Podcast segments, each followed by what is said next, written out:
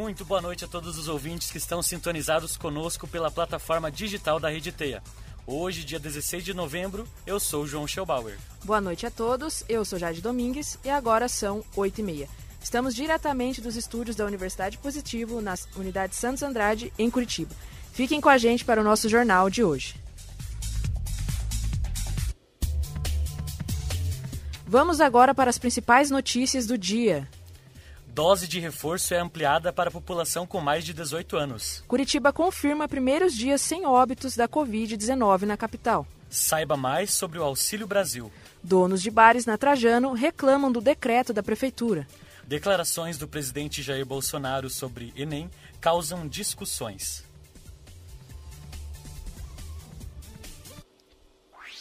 Acompanhe agora, então, essas principais reportagens do dia, começando ali pela Júlia Estevam, falando sobre a dose de reforço que foi ampliada para a população com mais de 18 anos. Olá, pessoal, boa noite. Obrigado por estarem sintonizados aqui com a gente. Então, o ministro, o ministro da Saúde, Marcelo Queiroga, anunciou hoje a campanha Mega Vacinação, que garante a dose de reforço ou terceira dose para todos os brasileiros acima de 18 anos. Ela será aplicada cinco meses depois da segunda dose.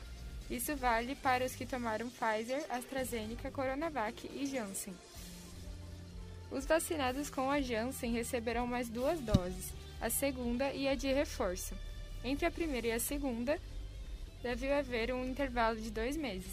Já entre a segunda e a terceira, cinco meses. A estudante de jornalismo Gabriela Souza conta sua opinião sobre a, a vacinação. Feliz de poder dessa notícia, né, de da idade ter sido ampliada para eu poder tomar minha terceira dose, a dose de reforço, porque eu, eu fiquei muito ansiosa para me sentir segura, né, para tomar a primeira, a segunda dose que eu tomei agora.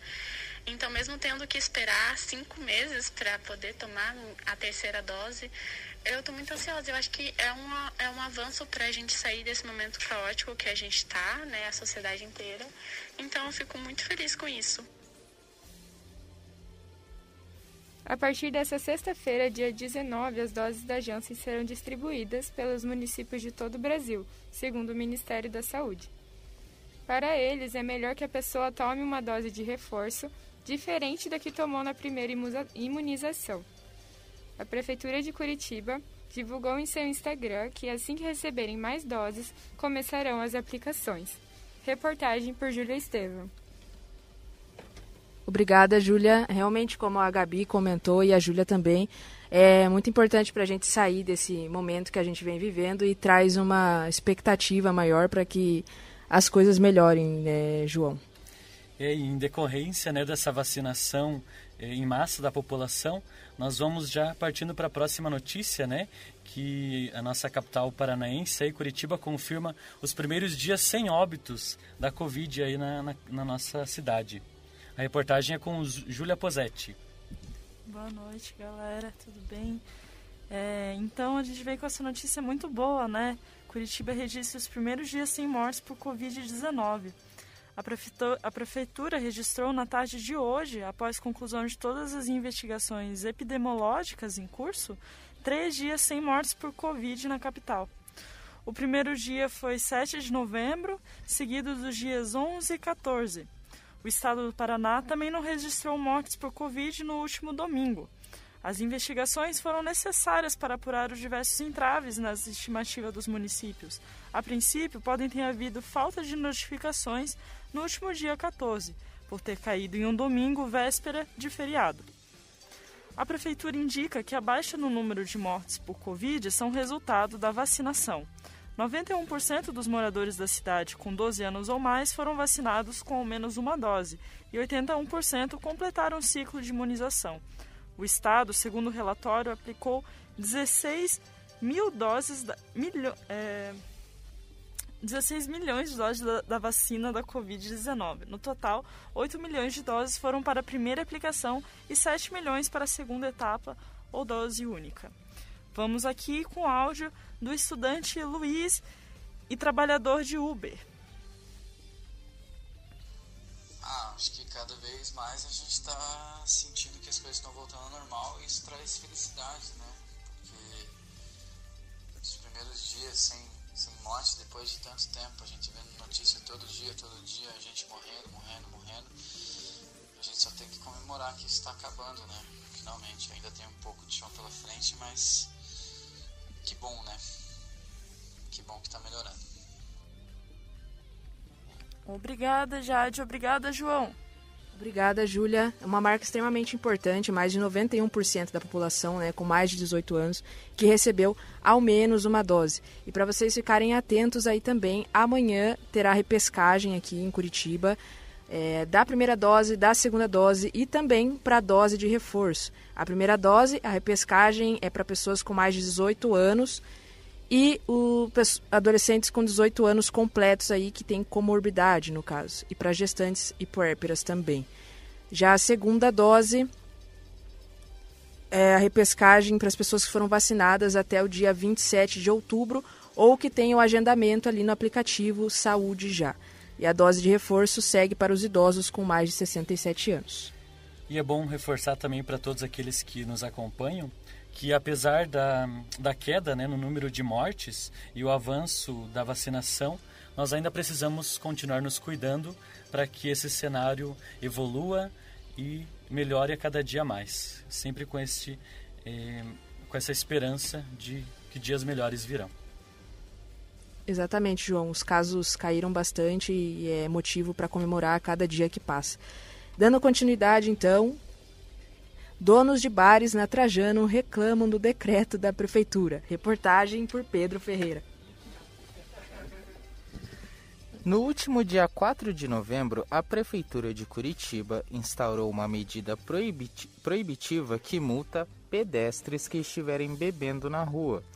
Visando proteger a cidade da Covid-19, a medida tem causado polêmica entre comerciantes e consumidores que frequentam o centro da cidade. Desde sua criação, a medida já arrecadou para a prefeitura mais de um milhão de reais com multas. Com medo e já sentindo os efeitos da medida, Gabriel Silveira, comerciante e sócio proprietário da Casa do Chopp, pequeno comércio de porta na Trajano Reis, aponta que sua margem de lucro já diminuiu em relação ao período anterior às multas aos transeuntes. Boa noite, eu queria agradecer a reportagem aí, primeiramente por estar tá dando voz aos proprietários dos locais, né?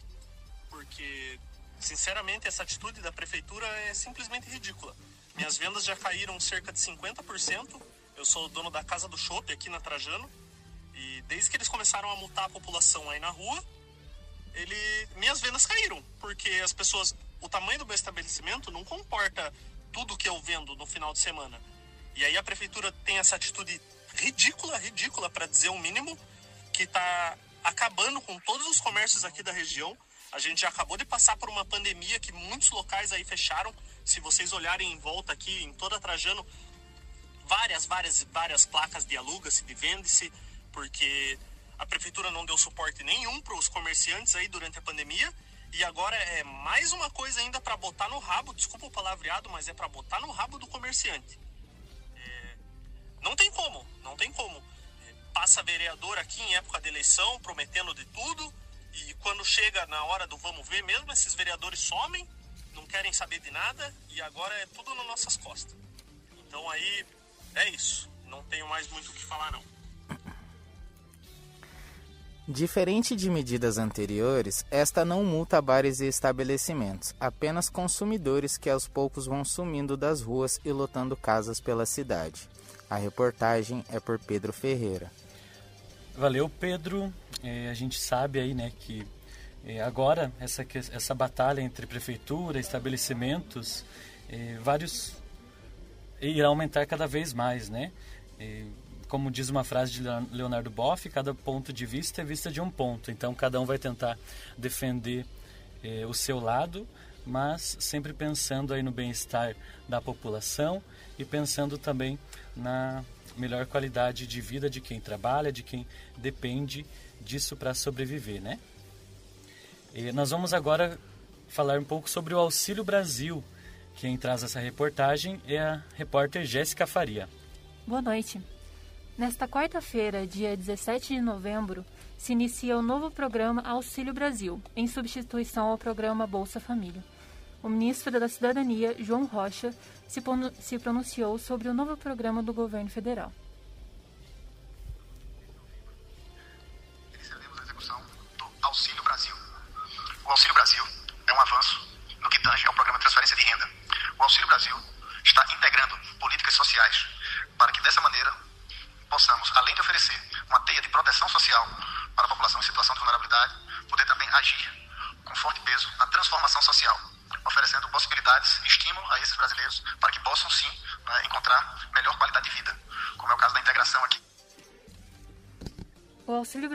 Irá manter o mesmo cadastro de beneficiários, sem necessidade de um novo cadastro, e o valor do benefício se estenderá sem alteração.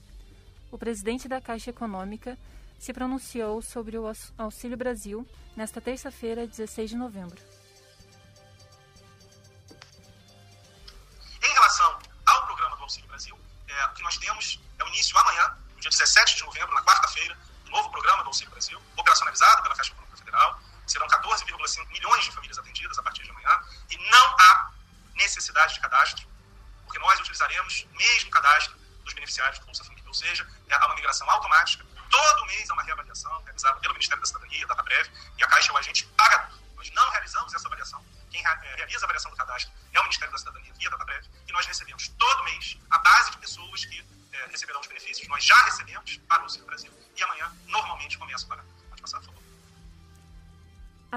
Pagamento estão disponíveis no site oficial da Caixa Econômica Federal. Reportagem por Jéssica Faria. Muito obrigada, Jéssica. E também vale lembrar né, que apesar do, desse auxílio do governo, eh, vai aí um ato de bom senso né, nosso, de todos aqueles que têm um pouco a mais, que possam eh, colaborar para aqueles menos necessitados. Né? Eh, a gente pode sempre aí estar tá ajudando os nossos amigos que não têm tanto. Exatamente, João, para até tentar atenuar aí toda essa disparidade social que a gente encontra no, no dia a dia mesmo. Fim do distanciamento em filas de estabelecimentos comerciais em Curitiba. Reportagem por Gabriela Souza. Olá, boa noite a todos. Boa noite, João. Boa noite, Jade. Boa noite. Bom, nesta terça-feira, vereadores da Câmara Municipal de Curitiba aprovaram um projeto que prevê a flexibilização da lei anti-Covid, é, revogando o artigo que obrigava o distanciamento de um metro e meio em estabelecimentos públicos e privados. Como consumidora, é, Fernanda Souza, que tem 28 anos, conta o que acha dessa flexibilização. Ah, eu acho que seria ótimo. Uh, ninguém merece ficar em filas quilométricas só para poder entrar numa loja. Eu já desisti várias vezes. Sem contar que o fato de você ficar ali não evita o contágio. Pelo contrário, as pessoas ficam incomodadas, não mexem na máscara o tempo todo, né? acabam se esbarrando. Então a gente poder voltar, com, entrar na loja e poder ter essa liberdade de entrar e sair, para mim é fantástico. E o resto é higiene pessoal.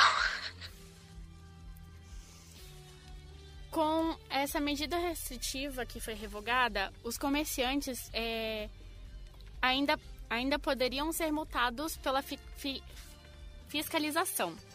Uma funcionária de uma loja de calçados localizada no Parque Shopping Barigui, Yasmine Neves, acredita que a população está pronta para esse novo passo.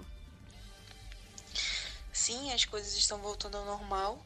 A população está sendo vacinada, né, como foi estipulado as duas doses, e estão se conscientizando, né, é, com base em todos os procedimentos de prevenção ao vírus, baseado no que nós passamos aí nos últimos tempos com a pandemia, a normalização está bem mais próximo do que podemos imaginar.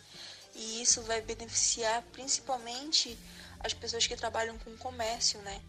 É, o, distanciamento, o distanciamento vai acabar, o uso de máscara também, e isso vai melhorar bastante a economia.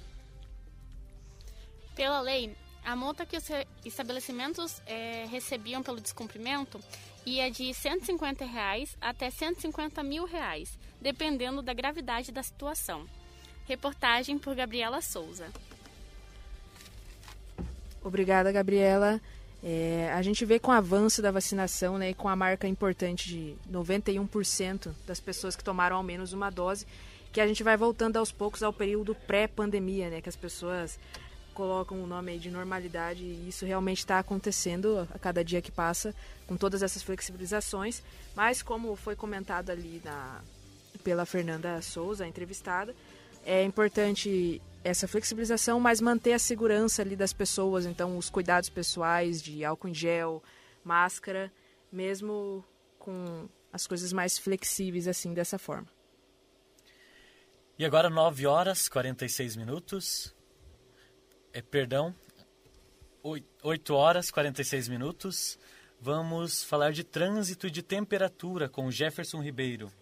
Boa noite a todos os ouvintes, boa noite a Jade, boa noite ao João. Boa noite, Jefferson. Boa noite, Jefferson. Hoje o dia na capital foi com sol e algumas nuvens e neva ao amanhecer e com pancadas de chuvas isoladas.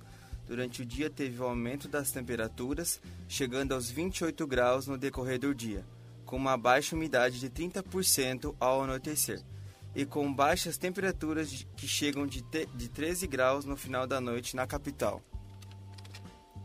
Devolvo para o João e Jade nos estúdios. Agora a minha vinheta. Do... Obrigada, Jefferson. O tempo melhorou um pouco hoje, realmente está esquentando um pouco mais, mas ainda assim a gente tem as quatro estações dentro de um dia só aqui é, em Curitiba. Curitiba sendo Curitiba, né? E vamos falar agora sobre o trânsito. Boletim do trânsito. Aos motoristas que vão à pista sentido Curitiba, Tarumã, de Avenida Vitor Ferreira do Amaral, continua parcialmente bloqueada, próximo ao viaduto da Avenida Linha Verde BR 476. Devido às obras da Sanepar, motoristas redobrem a atenção no local. E na Avenida Nossa Senhora Aparecida, sentido bairro Seminário, está totalmente bloqueada a partir do cruzamento com a Rua Major Heitor Guimarães, para a realização de obras de manutenção do asfalto. Agentes da CETRAN já estão no local orientando os motoristas.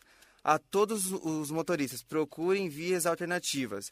Reportagem por Jefferson Ribeiro para o estúdio da Rádio Teia. Muito obrigado, Jefferson. E assim nós encerramos o primeiro bloco. E vamos agora para os nossos intervalos comerciais. Até daqui a pouco e continue conosco.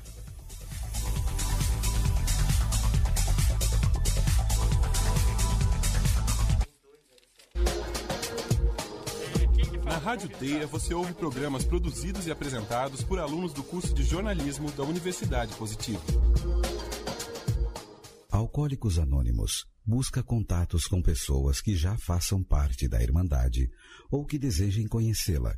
Informações através dos telefones 41 3222 2422 ou 41 3323 3649 ou ainda no site www.alcoólicosanônimos-pr.org.br. Olha o cravo, olha o cravo que brigou com a rosa. Da minha mãe é mais barato. Foi debaixo de uma sacada. Trabalho não é brincadeira. Por isso, o Núcleo Trabalho, Justiça e Cidadania do Paraná criou o Crescer Feliz, um projeto para promover o debate sobre o trabalho infantil e seus efeitos prejudiciais à infância. Participe. Núcleo TJC Paraná, Amatra e Ciranda.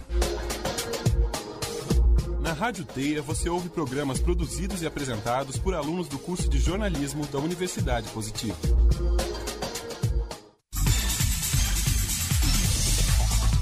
Boa noite a todos os ouvintes. Agora 8h49, voltamos para o segundo bloco com as principais notícias.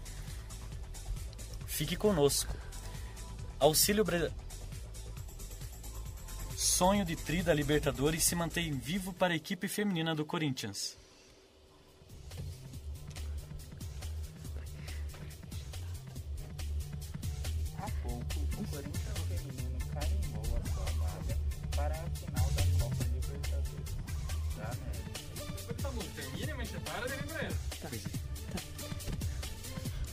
Maiores informações sobre o Auxílio Brasil. Sonho do tri da Libertadores se mantém vivo para a equipe feminina do Corinthians. Mais informações sobre o trânsito e a previsão do tempo em Curitiba. Confira ainda nesse bloco. Beneficiários do Bolsa Família passam a receber Auxílio Brasil.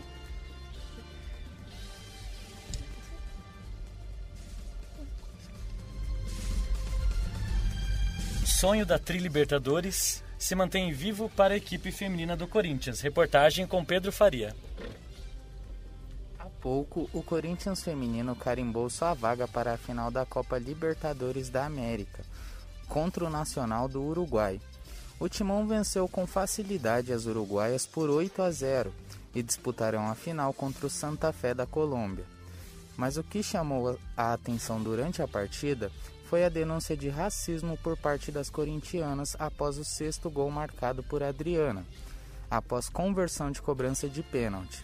A jogadora foi chamada de macaca por uma adversária, insulto ouvido por Vicky, companheira de Adriana, que imediatamente após o ocorrido começou a chorar dentro de campo e correu para relatar até a comissão de arbitragem.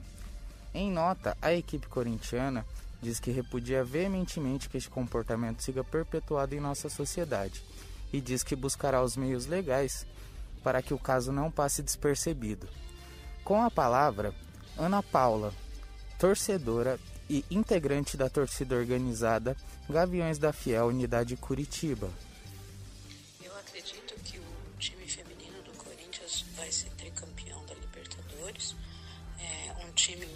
Formado, muito bem treinado pelo técnico Arthur Elias. É, a Vicky Albuquerque está jogando muito bem, uma ótima jogadora. Todo o trabalho da equipe muito bom. Né? Isso daí foi demonstrado no, no 8 a 0 aí contra o Nacional do, do Uruguai. E acredito sim, com muita alegria, que o Corinthians vai ser tricampeão aí da, da Libertadores, né? Algo inédito aí com as meninas. Estamos torcendo para isso, com certeza, e aguardando aí os próximos jogos. O Corinthians feminino chega à sua segunda final de Libertadores consecutiva. Tendo levantado o caneco em 2017 e 2020, o Timão busca seu tricampeonato continental para superar a marca da equipe masculina, detentora de apenas uma final e um título conquistado. A matéria é por Pedro Ferreira. Muito obrigada, Pedro. Nós vamos agora falar sobre a declaração do presidente Jair Bolsonaro sobre o Enem, que está causando muitas discussões aí no Planalto, no Palácio do Planalto. Reportagem é com Gabriela Souza. Olá, boa noite a todos. No dia de hoje, 37 funcionários, 37 servidores do INEP, que é responsável pela aplicação do Enem, pediram para deixar o cargo ou funções comissionadas no Instituto. Parte destes funcionários relata ter havido uma tentativa de interferência política na formulação do Enem 2021, para evitar questões polêmicas que eventualmente incomodariam o governo Bolsonaro.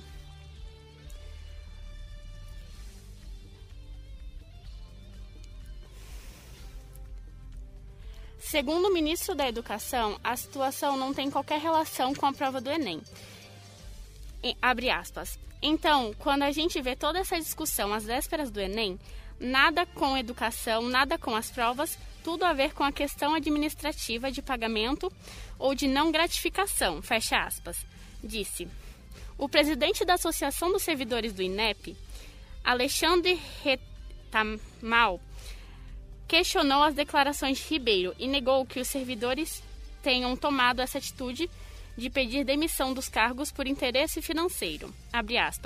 Os servidores do INEP não tomaram essa atitude por interesse sindical, nem por interesse financeiro. Os servidores tomaram essa atitude e esse movimento continua dentro do INEP, com servidores se manifestando, porque hoje o INEP vive um, um ambiente de desconfiança, insegurança e de insatisfação, que só foi comprovado pela forma como o presidente do INEP, Danilo do Paz, se comportou na Câmara, na Câmara e pelas próprias declarações do presidente da República. Fecha aspas, afirmou Rental. Retamal. Reportagem por Gabriela Souza. Muito obrigada, Gabriela.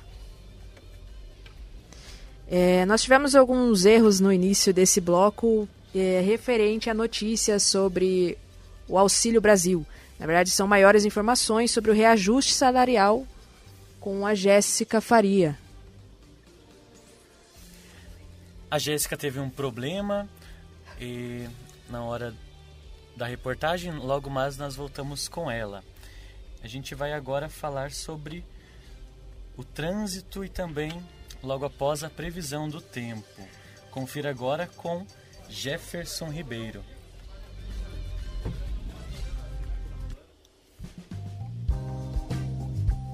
Previsão do tempo.